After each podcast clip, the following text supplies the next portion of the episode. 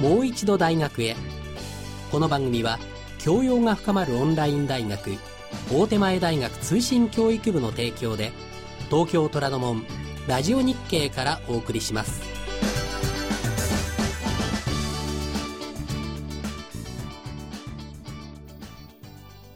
皆さんこんばんは。グローバル社会で活躍するためのこれからの大学の可能性をお伝えする番組もう一度大学へ。番組ナビゲーターは大手前大学通信教育部長の浦畑育夫教授。そして私福井愛美でお送りいたします、えー、今夜もですねゲストに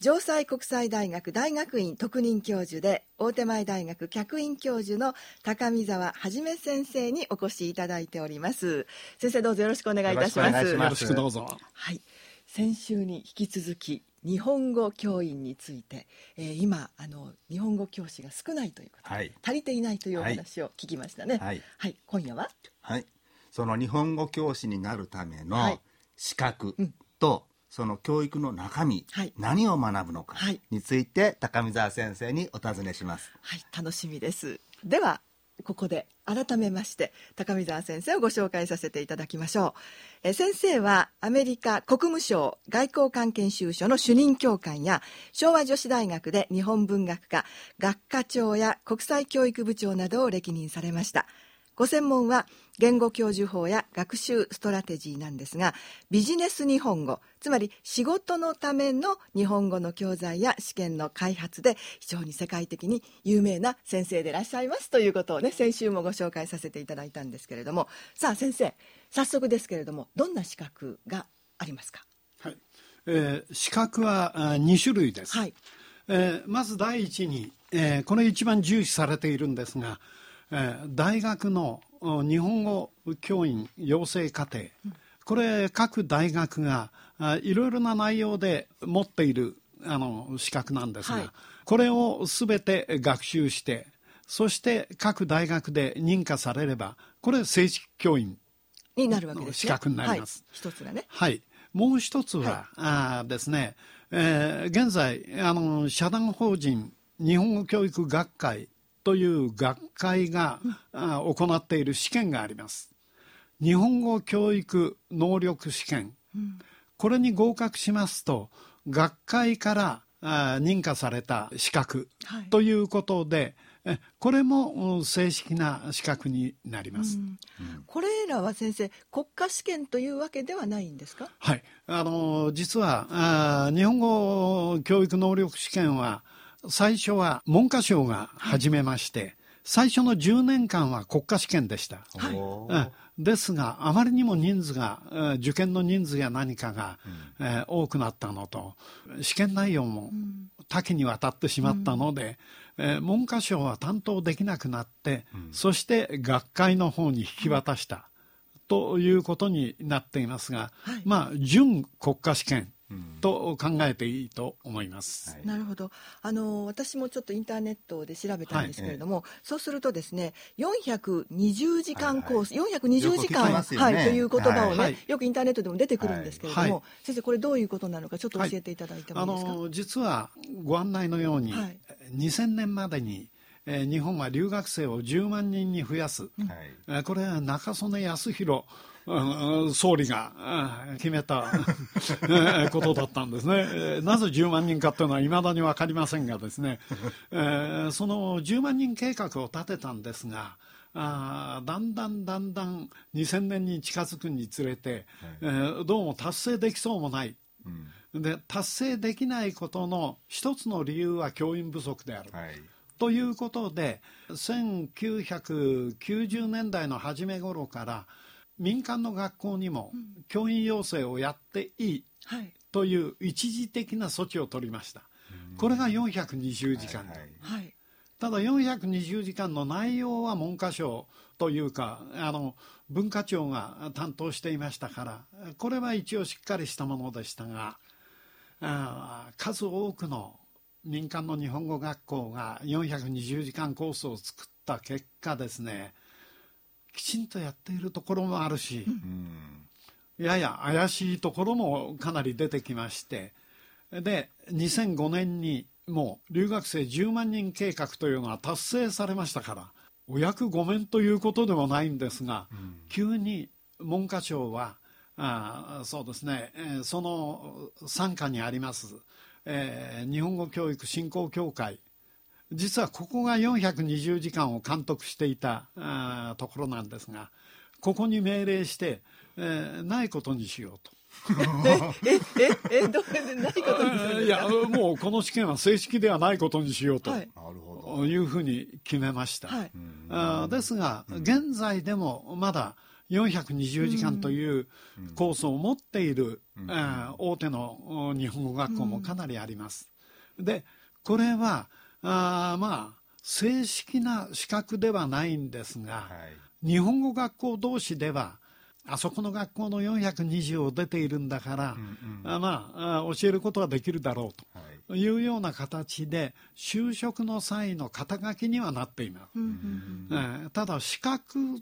と言っていいのかどうかは、うん、疑問です、うん、えもう取り消されましたから。あの、この420時間が、まあ、今でも、まあね、はい、縛りがあるということで、はい、中身はどんなふうにもう本当に座学で講義を聞くんですか、はい、はい、えー、そうですね、はい、あの座学が8割、はいうん、2割が実習ですね。はい。はい、実習というのは実際にあの実際にですね、あの大手の日本語学校の場合には、外国人の学生たくさん来ていますから、はい、これを利用してですねであの受講生たちに教育の経験を踏ませる、はい、こういうことをやっているところもあります。ただあの規模が小さい学校の場合にはそれができないので、うん、受講生同士が先生の役割学生の役割を果たして、え模擬的な実習をやっているところもまあかなりあるんじゃないかと思います。はい、あの私たちがね、日本語を学ぶのと、はい、それから外国の方に日本語を教えるための日本語を学ぶと、こととのね、その違いというかね、ね、はい、これはですね、えー、かなり違います。うん、えー、日本人の場合は日本語は母語ですからあ学んだわけではなくてなんとなく身についてきたと。しかし長い経験を経てなんとなくルールも分かっている別にあの大学行ってですね国文法を勉強したから日本語のルールを承知したというわけではなくてですねもともとそんなことを勉強しなくてもこれが正しい言い方でこれが正しくない言い方というような区別は十分についているわけです。そこでですねじゃあ420時間にしても、うん、大学の教育にしても、うん、日本語教員としてどういうことが必要なのか、はい、項目的にまず挙げてみたいと思います、はい、まず第一に日本語というのはどんな言語なのかということですね。これを知っていないといけないわけで、えー、特に教える相手が限られている場合、えー、まあ学校によっては中国人がほとんどというような日本語学校もありますし、えー、大学でも現在そうですね中国人が非常に留学生が多かったこういう時代になるとどうしてもあ学生の中の大多数である中国人向けに考えなければいけないことがあります。それは、えー、対象研究と言っていますが日本語と中国語はどういう違いがあるのか、うん、こういうことを含めた研究になります。で日本語と例えば中国語ですね。私の場合対象研究は英語なんですがですねあの英語の方が話しやすいかな。まあそれはともかくですねあの音声的に日本語と英語はどういう違いがあるのか、はいはい文法的にどういう違いがあるのか、うんうん、言語習慣としてどういう違いがあるのか、あというようなことを全て比べます、はい、えそうするとそこではみ出たものがあそうですね。あの日本語にはあるけれど英語にはないもの、うん、これは英語人にとって学ぶのが難しいところ、うんうん、そうですね。で英語にはあるんだけれど日本語にはない、うんうん L と R の使い分けとか PH の発音とか、発音で言えば簡単ですからですね。こういったものは日本人にとって学習が難しい。こういう研究も含めて日本語というのはどういう言語なのかという学習があります。えー、次に言語というのはどのようにして学んでいくものなんだろうか、うん、言語習得っていうのはどのように行われるんだ、はいはい、これを踏まえて教授法を組み立てていくわけです。なんかちょっと難しそうな気がしてきたんですけれども、ね、まだあります。まだですね。はい、はい、あの、はい、大急ぎで、はい、説明しますが、あの日本語を学習するということは、日本人がどういう文化を持っている人間なのか、はい、背景になっている日本文化というものの紹介とか歴史とか、うん、こういったものも学ばせなければいけないというわけですね。そうですよね。はい。ラハダ先生、はい、わかりました？大体わかりました。じゃあちょっとまとめてください。ちょっと その前にちょっとこうあの確認させていただきたいんですけど、はい、あのまあ資格が大きく二つあって、準資格もあるということでしたが、はいはい、海外でですね、日本語教員として働くときには。その資格はどういうふうにこう見なされているんでしょうか？えっ、と海外で働く場合にはこれビザと関係してきます。えー、でビザを取るためにはなるべくあの正式な資格を持っている方が望ましい。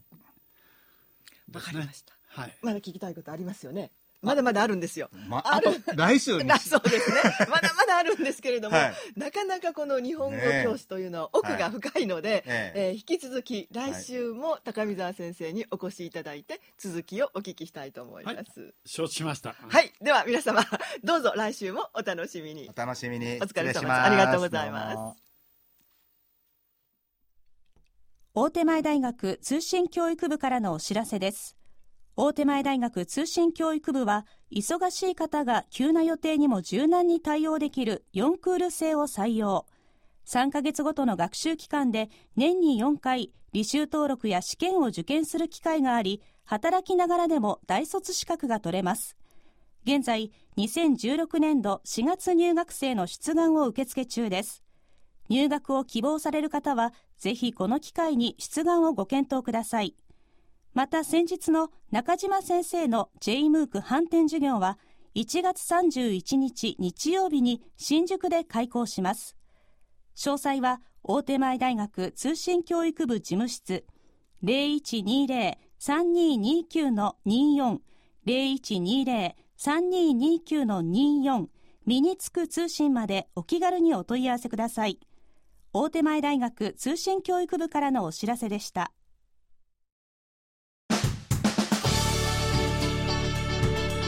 もう一度大学へこの番組は教養が深まるオンライン大学大手前大学通信教育部の提供で東京虎ノ門ラジオ日経からお送りしました。